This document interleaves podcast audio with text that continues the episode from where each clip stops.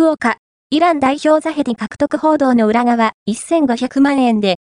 ドーピング違反も、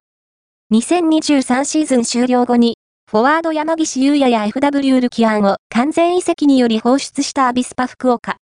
FW ウェリントンやフォワード城後寿を擁する中、イラン代表 FW シャハブザヘディ獲得の可能性が取り沙汰されている。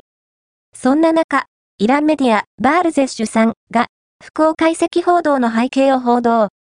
過去に、ドーピング違反で公式戦出場停止処分を受けたという。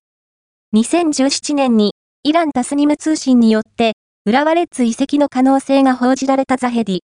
イランやウクライナ国内の複数クラブを経て、昨年7月に、ウクライナ一部ゾリャからペルセポリスへ復帰。2023-24シーズンは、イラン一部リーグ16試合の出場で6ゴール1アシスト。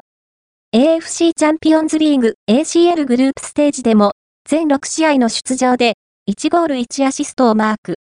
フォワードクリスティアーノ・ロナウド所属アルナスルや元柏レイソル所属選手のフォワードマイケル・オルンが擁するアルドゥハイルと対戦した。